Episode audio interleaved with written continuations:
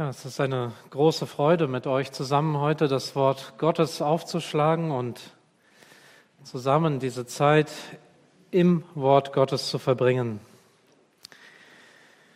Staatsbesuche werden in der Regel gut vorbereitet und gut geplant. Und so war es auch, vielleicht erinnert sich der ein oder andere auch noch, beim Staatsbesuch der verstorbenen Königin von England. Als sie am 23. Juni 2015 Deutschland besuchte, war alles bis ins kleinste Detail vorbereitet. Schon Wochen zuvor wählte die britische Botschaft unter 1300 deutschen Bewerbern diejenigen aus, die die Queen treffen durften. Und das waren nur vier. Vier Bundesbürger, aber immerhin, sie konnten eine Begleitperson mitbringen. Mit der Einladung erhielt jeder Glückliche auch ein striktes Protokoll.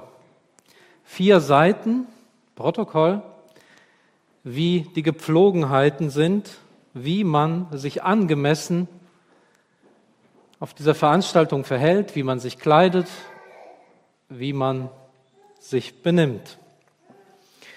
Und der Protokollchef Beine in Frankfurt, er sagte, wir haben vier oder fünf Monate vorher mit den Vorbereitungen angefangen.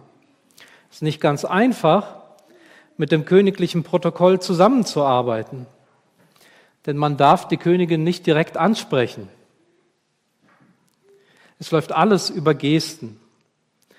In Frankfurt wurde wirklich jeder Zentimeter abgegangen, und zwar mit der Schrittlänge der Queen, damit man auch im Zeithorizont bleibt.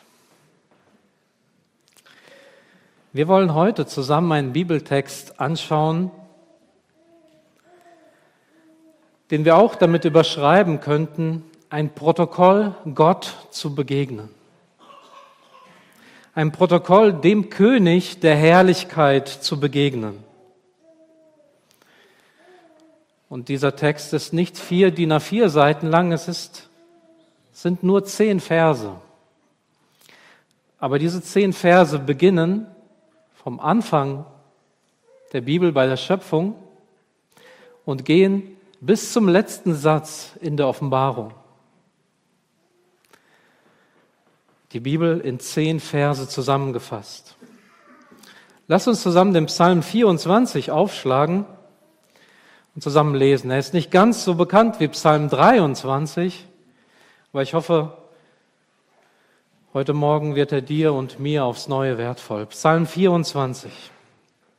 Ein Psalm Davids. Dem Herrn gehört die Erde und was sie erfüllt, der Erdkreis und seine Bewohner. Denn er hat ihn gegründet über den Meeren und befestigt über den Strömen. Wer darf auf den Berg des Herrn steigen? Und wer darf an seiner heiligen Stätte stehen? Wer unschuldige Hände hat und ein reines Herz. Wer seine Seele nicht auf Trug richtet und nicht falsch schwört. Der wird Segen empfangen von dem Herrn und Gerechtigkeit von dem Gott seines Heils. Dies ist das Geschlecht derer, die nach ihm fragen, die dein Angesicht suchen, das ist Jakob. Hebt eure Häupter empor, ihr Tore, und hebt euch, ihr ewigen Pforten, damit der König der Herrlichkeit einziehe. Wer ist dieser König der Herrlichkeit? Es ist der Herr, der Starke und Mächtige, der Herr, der Held im Streit. Hebt eure Häupter empor, ihr Tore, ja, hebt eure Häupter, ihr ewigen Pforten, damit der König der Herrlichkeit einziehe. Wer ist denn dieser König der Herrlichkeit? Der Herr der Herrscharen. Er ist der König der Herrlichkeit. Die Einführung oder Überschrift in Vers 1 macht deutlich, dass David der Autor dieses herrlichen Liedes ist. Ein Psalm Davids. Der Zeitpunkt, zu dem David dieses bemerkenswerte Lied geschrieben hat, ist uns leider nicht überliefert. Auch aus dem Text selbst geht nicht direkt hervor, was der historische Hintergrund ist. Viele Ausleger vermuten im Hinblick auf die Verse 7 bis 10, dass David dieses Lied geschrieben hat, entweder in Vorbereitung oder direkt nach diesem herrlichen Einzug der Bundeslade in Jerusalem, das wir in 2. Samuel Kapitel 6 beschrieben finden. Das ist durchaus denkbar, aber wir wissen den tatsächlichen Grund einfach nicht. Und doch ist es für die Auslegung nicht entscheidend, denn auch ohne den historischen Hintergrund wird uns ganz klar, was das Hauptthema dieses Psalms ist. Dem König der Herrlichkeit angemessen zu begegnen. Und David beginnt mit einem Donnerschlag. Dem Herrn gehört die Erde und was sie erfüllt. David beginnt dieses Lied mit einer gewaltigen und umfassenden Aussage. Als ich das erste Mal diese Verse gelesen habe, dachte ich, er beginnt bei der Schöpfung. Nun tatsächlich spricht er in Vers 2 von Gott als Schöpfer, aber in Vers 2 begründet er seine Aussage, denn Vers 2 beginnt ja mit dem Wörtchen denn. Er hat den Erdkreis gegründet, denn er ist der Schöpfer. Aber welche Aussage trifft David im Vers 1? Womit eröffnet er sein Lied? Er spricht von Gott als Eigentümer. Gott ist Eigentümer der ganzen Welt. Ja, Eigentümer der ganzen Fülle dieser Erde, was auch immer du dir vorstellen kannst, und was du auf dieser Erde siehst, das gehört Gott. Wie wir aus den letzten Versen sehen, beginnt David an dieser Stelle, weil er die Israeliten vorbereiten möchte und heute dich und mich vorbereiten möchte, Gott angemessen zu begegnen. Und du kannst Gott nicht angemessen begegnen, wenn du keine richtige Vorstellung von ihm hast wenn du nicht richtig über Gott und über sein Wesen denkst. Deshalb soll der erste Punkt heute Morgen sein, das Eigentumsrecht des ewigen Königs. Oder wir könnten es auch anders und praktischer ausdrücken, ein angemessenes Denken über die Größe des Königs. Ein angemessenes Denken über Gott und seine Größe. Im Fokus von Vers 1 steht Gott und Schlachter und Elberfelder übersetzen das genau so, wie es im Hebräischen auch beginnt, dem Herrn. Der Fokus, die Betonung liegt auf Gott und seine Größe. Und David war König von Israel. Und wenn ihr Israel auf der Landkarte seht und anschaut, dann wisst ihr, das ist kein großes Land. Es ist wirklich ein sehr kleines Gebiet auf dieser Welt. Aber David weiß, dass Gottes Eigentum sich nicht nur auf einen Ort oder gar einen Berg oder eine Stadt erstreckt, auch nicht auf ein Land begrenzt ist, nein, vielmehr ist Gott Eigentümer der ganzen Erde und all ihrer Fülle.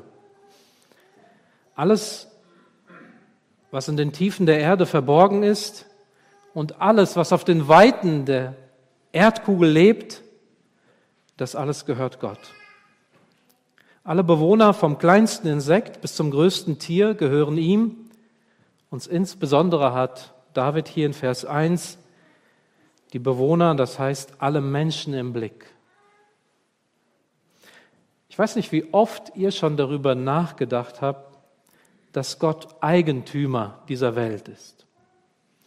Ich denke, wenn wir sagen, naja, Gott ist Eigentümer der Materie, der Pflanzen, der Tiere, das alles gehört ihm, da hätten wir noch nicht allzu große Schwierigkeiten. Aber was bedeutet es, dass Gott Eigentümer aller Bewohner dieser Welt ist?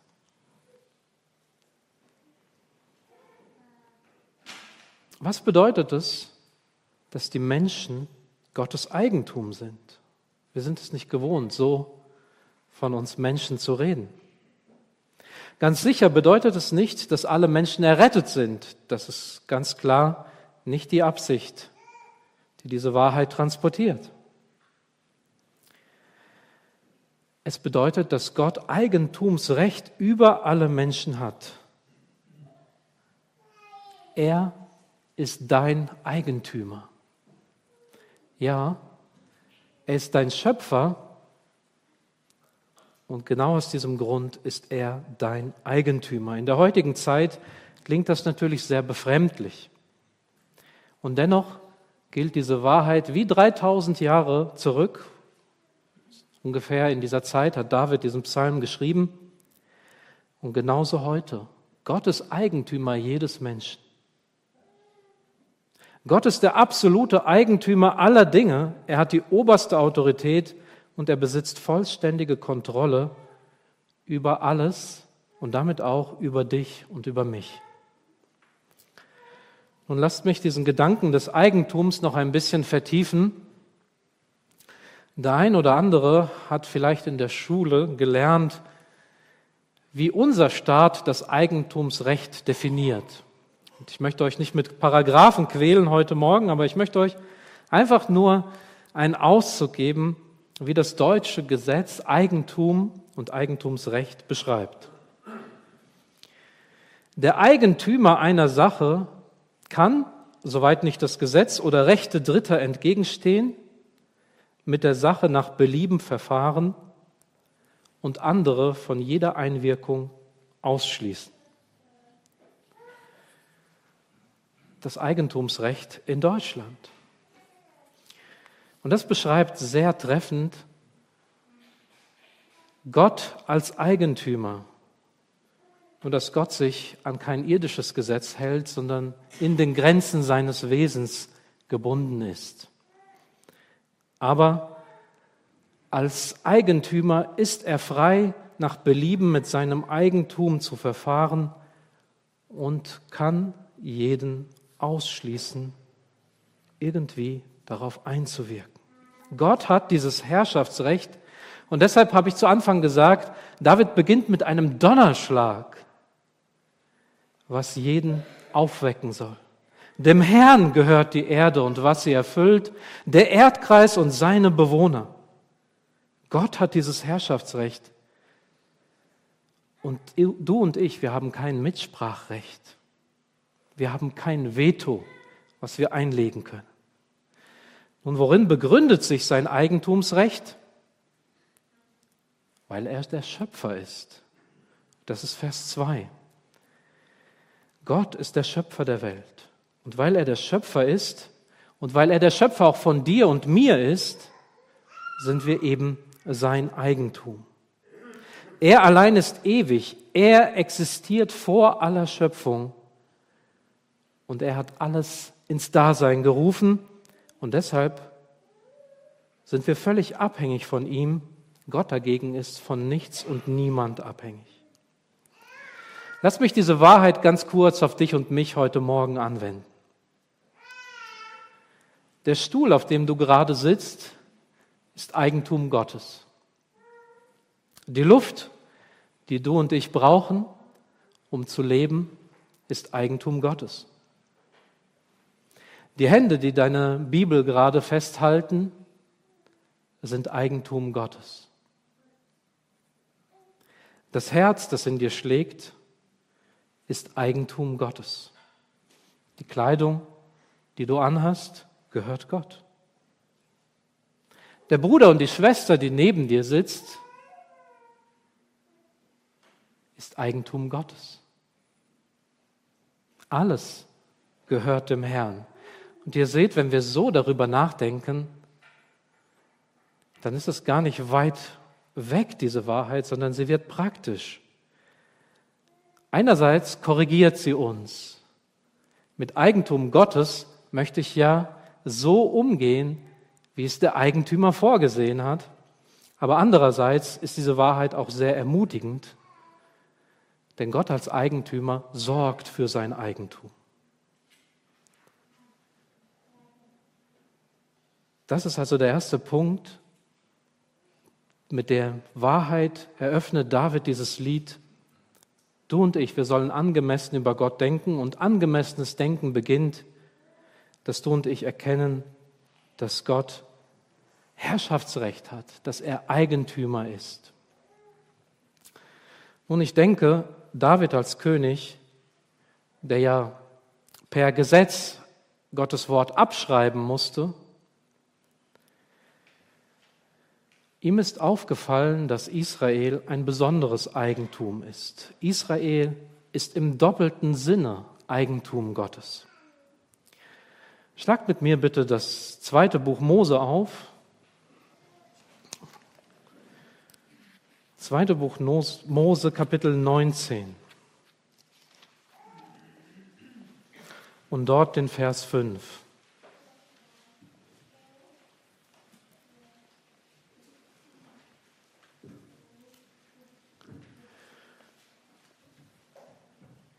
Wenn ihr, spricht hier Gott zu Mose. Wenn ihr nun wirklich meiner Stimme Gehör schenken und gehorchen werdet und meinen Bund bewahrt, so sollt ihr vor allen Völkern mein besonderes Eigentum sein. Und meistens habe ich aufgehört, da zu lesen und du wahrscheinlich auch. Das ist das, was wir uns von diesem Vers behalten. Und dann Vers 6. Ihr aber sollt mir ein Königreich von Priestern und ein heiliges Volk sein. Aber Gott erklärt seinem Volk in einem kleinen Nebensatz, und er begründet seine Aussage in Vers 5, ihr sollt vor allen Völkern mein besonderes Eigentum sein. Und er sagt, die ganze Erde gehört mir. Denn die ganze Erde gehört mir, also Israel, macht euch nichts vor. Ihr gehört mir so oder so. Ihr seid mein Eigentum. Aber ich möchte euch zur Seite setzen und für einen ganz bestimmten Zweck sollt ihr mein Eigentum sein.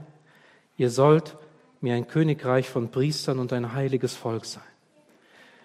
David wusste, dass Israel im doppelten Sinne Eigentum Gottes ist. Und Gott begründet es hier im zweiten Buch Mose. Ihr gehört mir so oder so. Aber ihr sollt mir ein Eigentum sein, das mich verherrlicht. Und für uns Gläubige des neuen Bundes ist Gott genauso im doppelten Sinne Eigentümer. Ob du gläubig bist oder nicht, diese Wahrheit gilt für dich. Gott ist Eigentümer, dein Schöpfer. Und deshalb gehörst du ihm. Aber im Neuen Testament lesen wir, ihr seid teuer erkauft. Darum verherrlicht Gott in eurem Leib und in eurem Geist, die Gott gehören. Du und ich als Gläubige, wir gehören im doppelten Sinne Gott. Kraft der Schöpfung und Kraft der Erlösung. Und Petrus sagt, Genau diese Wahrheit aus 2. Mose 19 wendet er an auf uns und sagt, ihr seid ein auserwähltes Geschlecht, ein königliches Priestertum, ein heiliges Volk, ein Volk des Eigentums, damit ihr die Tugenden dessen verkündet, der euch aus der Finsternis berufen hat zu seinem wunderbaren Licht. David schreibt also dieses Lied nicht einfach, um uns eine neue Information zu geben über Gott, sondern er fordert dich und mich zu einer Reaktion heraus. Gott hat alle Eigentumsrechte, Kraft der Schöpfung und Kraft der Erlösung. Und diese Frage, ja, diese Wahrheit provoziert eine nächste Frage. Wie begegnen wir dann unserem Eigentümer? Lasst uns die nächsten Verse im Psalm 24 lesen. Wer darf auf dem Berg des Herrn steigen? Und wer darf an seiner heiligen Stätte stehen? Ich habe diese Verse überschrieben, diesen Abschnitt, die Heiligkeit des Königs. Wir haben über die Größe des Königs nachgedacht in den ersten zwei Versen. Und jetzt im zweiten Abschnitt geht es um die Heiligkeit des Königs, um die Heiligkeit Gottes und ein angemessenes Denken über Gottes Heiligkeit. Die Worte Berg und heilige Stätte erinnern an die Stiftshütte und später an den Tempel, der in besonderer Weise die Gegenwart Gottes unter seinem Volk hier auf Erden repräsentiert. Als ein Lied, das sicher zur Anbetung Gottes bei den jährlichen Festen gesungen wurde, stellt es jedem, der dieses Lied hört oder selbst singt, diese Frage. Wer ist in der Lage, sich diesem großen, allmächtigen Schöpfer Himmels und der Erde zu nähern? Wer darf in die Gemeinschaft mit ihm treten? Warum ist diese Frage notwendig? Und warum ist die Antwort so schwierig? Weil das Problem der Israeliten damals und das Problem von dir und mir heute ist, dass wir nicht als freudiges Eigentum geboren werden, sondern wir könnten sagen, wir kommen auf diese Welt als rebellisches Eigentum. Ein Eigentum, das sich gegen seinen Eigentümer wendet. Von Natur ist jeder Mensch Feind dieses Königs und leugnet jeden Herrschaftsanspruch Gottes. Und dann liegt es natürlich auf der Hand. Wie kann ein Rebell, wie kann ein Feind vor diesen ewigen König treten und ihm ins Gesicht blicken? Wie kann ein sündiges Geschöpf in die Gegenwart des heiligen, ewigen, herrlichen, allmächtigen Gottes treten? Wie ist das möglich? Diese Frage beschäftigte früher die Menschheit mehr es gab eine Zeit, in der man sich wirklich diese Frage stellte. Und heute Morgen ist es wichtig, dass du und ich uns diese Frage stellen. Wie kann ich als sündiges Geschöpf mich vorbereiten auf den Augenblick, wo ich nicht einer menschlichen Person, einer Queen gegenüberstehe, einem Präsidenten, sondern wie kann ich mich vorbereiten auf den Moment, wenn ich meinem Eigentümer begegne. Und der Moment wird kommen. Du und ich, wir werden vor dem König der Herrlichkeit stehen. Und die Frage ist, wie ist es möglich, dort zu bestehen? Wie ist es möglich, auf diesen Berg zu steigen, ohne verzehrt zu werden? Nun, David gibt eine Antwort. Vers 4, wer unschuldige Hände hat und ein reines Herz, wer seine Seele nicht auf Trug richtet und nicht falsch schwört. David macht klar, Gott hat nicht verhandelbare moralische Anforderungen, die notwendig sind, bevor man in seine Gegenwart treten kann. Und er gibt uns hier vier Voraussetzungen, die gegeben sein müssen. Zwei positive, zwei positiv formuliert und zwei negativ formuliert. Zwei Dinge, die vorhanden sein müssen und zwei Dinge, die auf keinen Fall vorhanden sein dürfen. David sagt nichts anderes, als dass Reinheit nötig ist, um diesem König zu begegnen. Und zwar nicht nur einfach einen schicken Anzug und sauber gewaschene Hände, sondern viel, viel mehr. Der Ausdruck unschuldige Hände ist eine Anspielung auf unser Verhalten, auf das, was wir tun. Unsere Taten müssen rein sein, müssen unschuldig, also ohne Schuld, ohne Sünde sein. Das ist schon sehr schwer zu erfüllen. Aber vielleicht gibt es den einen oder anderen, der sagen würde, gut, meine Hände sind frei von Schuld. Wir haben nie was Böses getan. Es geht aber noch weiter. Gott fordert nicht nur reine Hände, sondern ein reines Herz. Und ein reines Herz beschreibt eben einen geheiligten Menschen. Deine Motive, deine Absichten, deine Wünsche müssen absolut lauter und rein und frei von Sünde sein. Und im zweiten Teil beginnt David jetzt bei dieser inneren Sache, bei diesem Herzen, das rein sein muss, Und er spricht von einer Seele, die sich nicht auf Trug ausrichtet. Und auch sehr alte Wörter, Trug. Wir könnten aber auch übersetzen, wie es andere Bibeln tun, nicht auf Nichtiges, nicht auf Profanes, auf Vergängliches ausrichtet, auf das, was unter den Fingern zerrinnt, in nichts. Gott fordert nicht nur reine Hände, sondern ein Herz, das wirklich im Inneren die Wahrheit liebt, an der Wahrheit festhält und was auch dann deutlich wird in den Worten. Das ist das vierte Merkmal. Nicht nur deine Taten, nicht nur dein Herz, dein Innerstes, sondern auch das, was du sagst, muss wirklich frei von Lüge sein, frei von schlechten Absichten. Wird also an dieser Stelle Werksgerechtigkeit gelehrt?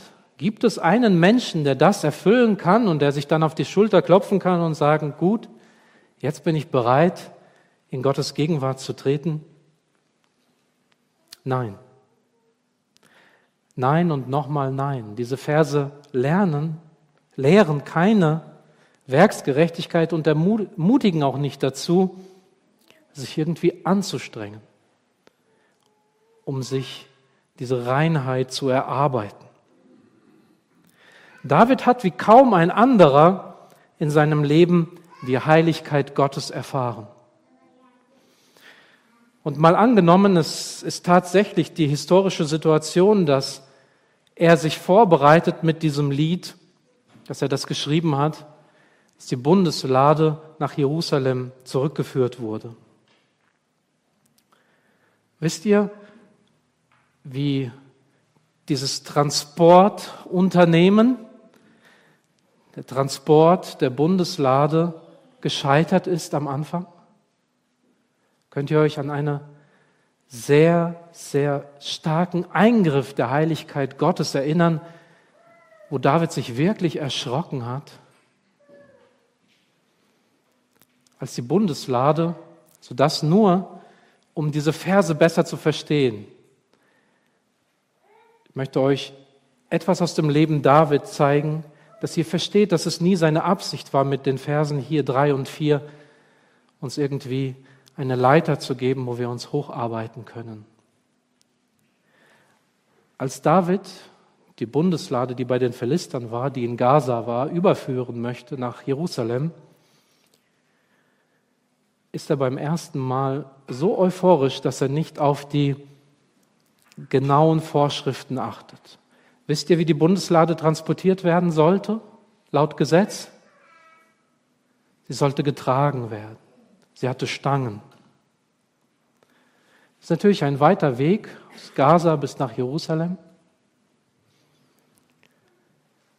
Und David lässt die Bundeslade auf einem Wagen mit Ochsen transportieren. Und Israel ist nicht ebenes Land, sondern bergig.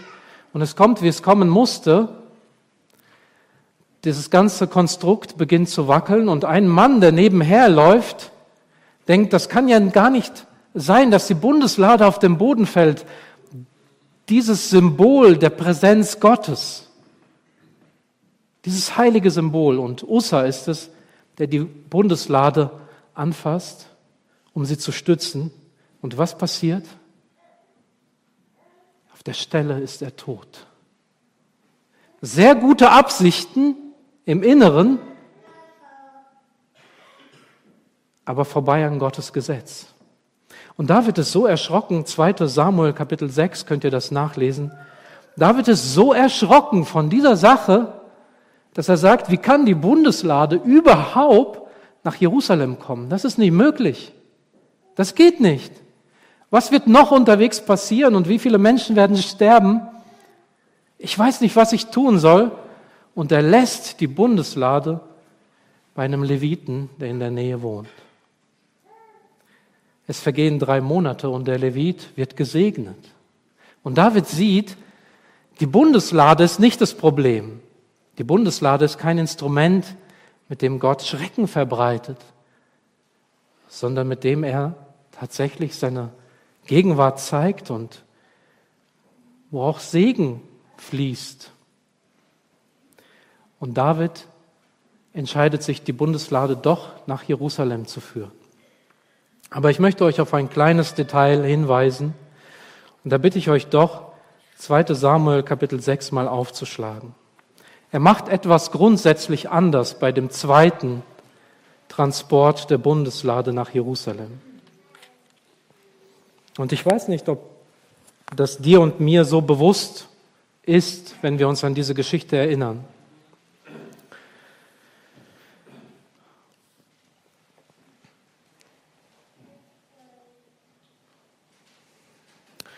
2. Samuel Kapitel 6, Vers 12 und 13. Als nun dem König David berichtet wurde, der Herr hat das Haus Obed-Edoms und alles, was er hatte, gesegnet, um der Lade Gottes willen, da ging David hin und holte die Lade Gottes mit Freuden aus dem Haus Obed-Edoms herauf in die Stadt Davids. Und jetzt achtet bitte auf Vers 13 und stellt euch das wirklich bildlich vor. Und es geschah, wenn die Träger der Lade des Herrn sechs Schritte gegangen waren, opferte man einen Ochsen und ein fettes Schaf, schreibt Schlachter. Oder ein Mastkalb, schreibt Elberfelder. Aber ich möchte euch auf dieses Detail hinweisen. Wie wird die Bundeslade jetzt nach Jerusalem transportiert? Nicht nur auf Schultern, sondern alle sechs Schritte wird was gemacht? Es wird geopfert. Könnt ihr euch vorstellen, wie das ausgesehen haben muss? Ein Zug, der alle sechs Schritte anhält und ein Opfer gebracht wird. Zählt mal, wenn ihr durch diesen Raum geht, wie viele sechs Schritte sind. Und ihr würdet bis zum Ausgang mehrmals stehen bleiben müssen. Und das Ganze wird vorbereitet. David bereitet das vor das heißt, er ist jeden Zentimeter abgegangen, die Schrittlänge, und er hat genug Opfer dabei. Und warum das alles? Weil er die Heiligkeit Gottes erfahren hat. Und dieser Mann schreibt Psalm 24. Jeder, der diesen Zug gesehen hat, der Bundeslade nach Jerusalem, der hat begriffen, Gott ist ein heiliger Gott und ihm kann sich niemand nahen, ohne dass er zuvor gereinigt ist. Also lasst uns noch einmal Vers 3 und Vers 4 lesen. Wer darf auf den Berg des Herrn steigen? Wer darf an seiner heiligen Stätte stehen? Wer unschuldige Hände hat und ein reines Herz, wer seine Seele nicht auf Trug richtet und nicht falsch schwört. Ganz klar ist, wir müssen darauf antworten, niemand, niemand kann diesen Berg besteigen. Außer Gott selbst sorgt für die Reinigung. David hat in seinem Leben später erfahren und besingt das, der Zeit halber nur ganz kurz, Psalm 51, siehe, du verlangst nach Wahrheit im Innersten, Entsündige mich mit Isop, so werde ich rein. Wasche mich, so werde ich weißer als Schnee. Und Psalm 32, wohl dem Menschen, dessen Übertretungen vergeben, dessen Sünde zugedeckt ist. David möchte mit diesen Versen drei und vier dich und mich dazu aufrufen, Buße zu tun. Das ist die beste Vorbereitung, Gott angemessen zu begegnen. Du und ich, wir müssen einfach anerkennen in Demut, Gottes Standard ist viel zu hoch. Ich habe weder reine Hände, noch ein reines Herz, noch einen reinen Mund. Der Standard ist viel zu hoch. Und diese Verse sollen keine Mauer aufbauen, sondern sind eine Einladung an dich und mich, Gottes Heiligkeit zu erkennen und unsere Abhängigkeit von ihm zu bekennen. Wenn du mich nicht reinigst, werde ich nie Gemeinschaft mit dir haben können. Und deshalb Vers 5, schaut, Vers 5 ist das Evangelium Davids im Alten Testament. Genau das Gleiche, was uns Römerbrief viele Jahre später lehrt. Psalm 24, Vers 5, der wird Segen empfangen von dem Herrn und Gerechtigkeit von dem Gott seines Heils. Derjenige, der anerkennt, dass der Standard Gottes so hoch ist, dass ich nie erhobenen Hauptes ihm entgegengehen kann. Ich, Andreas, kann nie erhobenen Hauptes dem König entgegenziehen. Ich muss bekennen, ich bin schuld. Den Eigentümer habe ich nicht geehrt, habe ich nicht geliebt. Aber wenn du und ich mit dieser Herzenshaltung kommen, und das wusste David,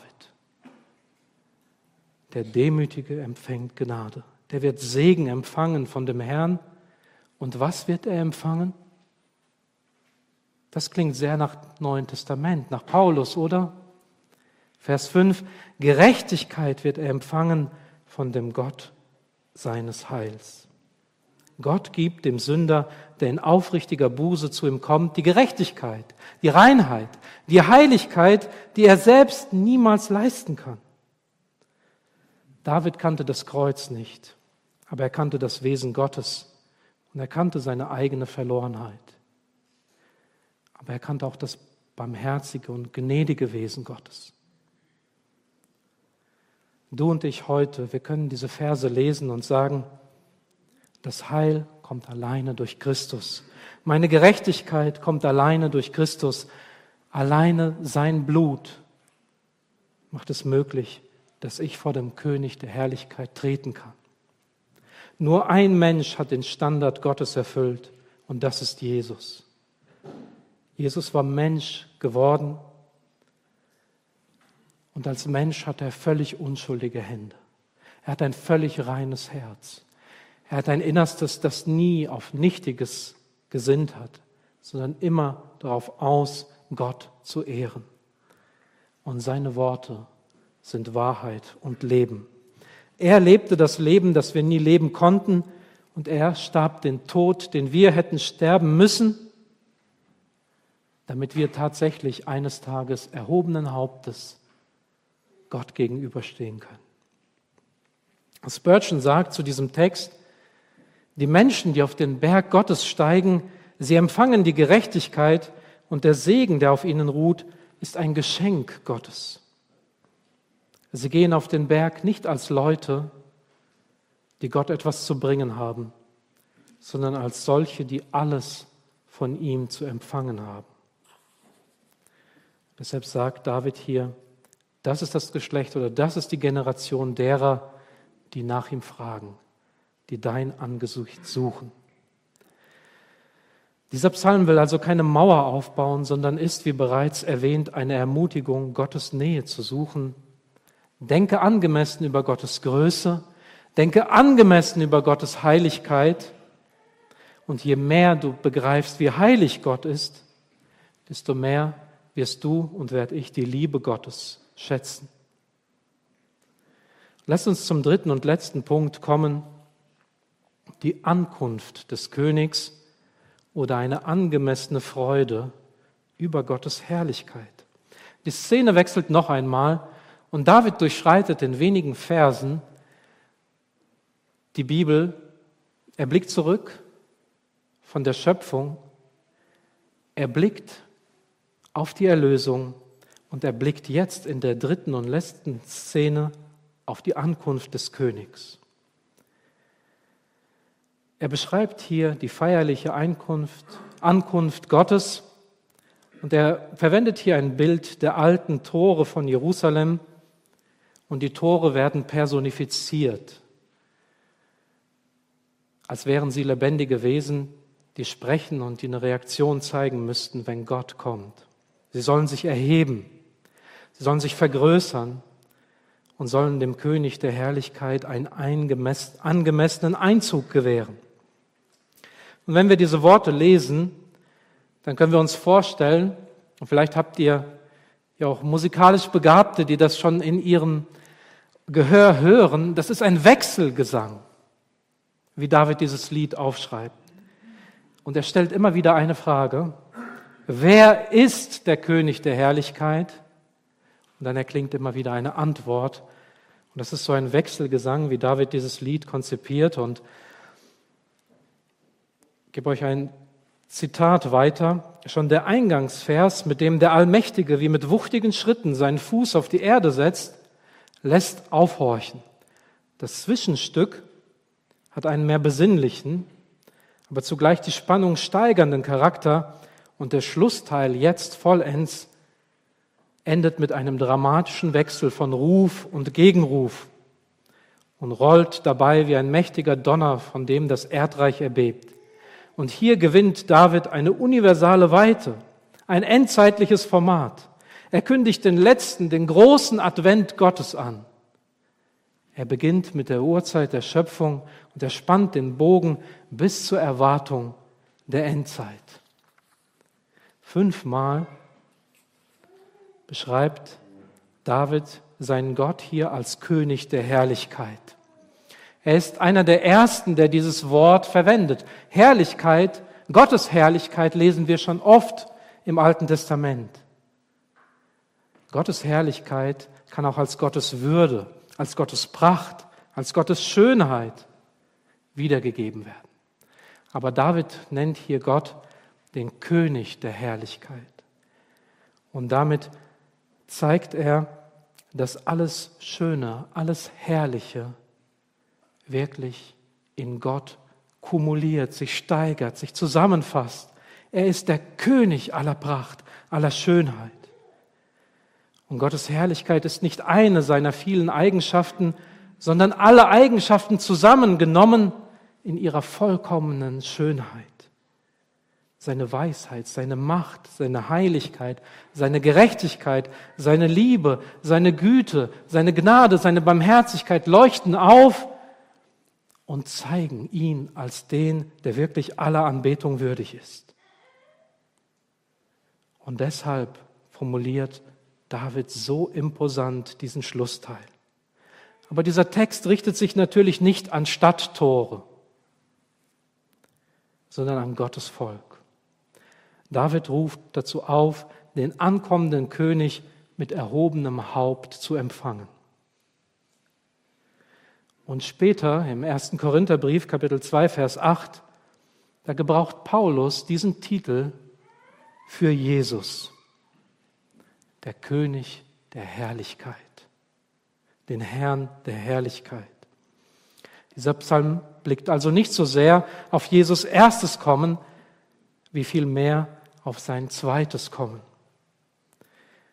Bei seinem ersten Kommen, und da hieß es, er war in der Welt und die Welt ist durch ihn geworden. Er ist Eigentümer. Er war in der Welt, die Welt ist durch ihn geworden, doch die Welt erkannte ihn nicht. Er kam in sein Eigentum und die Seinen nahmen ihn nicht auf.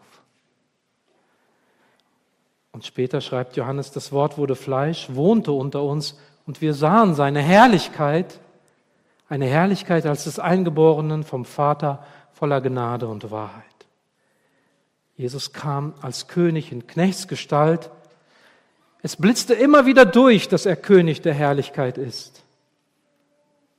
Wenn er Wind und Wasser beruhigte, wenn er Aussätzige heilte, wenn er gar Lazarus aus dem Grab auferweckte aber sein Weg führte ans Kreuz. Aber dort am Kreuz, dort besiegte er jede Macht, jede Gewalt. Und als der Mächtige und als der Herrliche wird er wiederkommen. Und dieser Vers hier, mit dem David endete, wer ist denn dieser König der Herrlichkeit, der Herr der Herrscharen? Er ist der König der Herrlichkeit. Er fordert mich und dich zu einer Reaktion auf. Und noch ganz kurz die letzten zwei, drei Minuten. Schaut, ich hatte gesagt, David schafft es in diesen zehn Versen, ein Protokoll zu schreiben, was die ganze Bibel zusammenfasst. Wisst ihr, wie die Bibel endet? Wozu wir als Gläubige aufgerufen werden? Wozu wir als Gemeinde aufgerufen werden? Der Geist und die Braut sprechen, komm. Und wer es hört, der spreche, komm. Und wenn der dürstet, der komme. Und wer da will, der nehme das Wasser des Lebens umsonst. Vers 20. Es spricht, der dies bezeugt, ich komme bald. Und die Gemeinde antwortet, dieser Wechselgesang, Amen. Ja, komm, Herr Jesus. Das soll unser Advent sein. Dass wir zurückblicken, es ist tatsächlich nötig, dass Gott als Mensch auf diese Welt kommt, weil er eine Heiligkeit fordert, die nur er selbst auch leben kann. Aber dieser Psalm fordert uns auf, nicht nur zurückzublicken, sondern aufzublicken, um mit Freude unserem Herrn entgegenzugehen. Lass mich zusammenfassen. Und dieser Psalm lehrt dich und mich, angemessen über Gottes Größe zu denken, angemessen über Gottes Heiligkeit zu denken und zu bekennen, dass du und ich abhängig sind von seiner Gnade. Und wenn wir das erkannt haben, dann können wir mit den letzten Worten angemessen über Gottes Herrlichkeit staunen und uns freuen und ihm mit erhobenem Haupt entgegengehen. Lasst uns noch einmal aufstehen und lasst uns im Gebet antworten.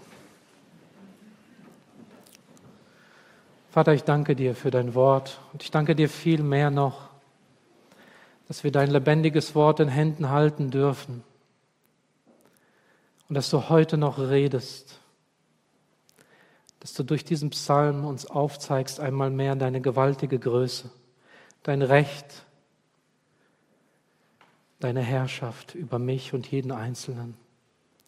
Du zeigst uns deine Heiligkeit, vor der wir nicht bestehen können, aber danke, Vater, dass du selbst gesorgt hast, in Gnade und in Barmherzigkeit deinen Sohn auf diese Welt geschickt hast. Danke, Herr Jesus, dass du willig warst zu kommen, dich zu erniedrigen bis ans Kreuz. Danke, dass du siegreich auferstanden bist und danke, dass Kraft deines Blutes wir mit Freude, mit erhobenem Haupt dir entgegensehen dürfen. Wir möchten dich bitten, dass diese Wahrheit Eingang findet in unseren Alltag und dass du uns durch deine Gnade mehr und mehr in dein Ebenbild verwandelst. Amen.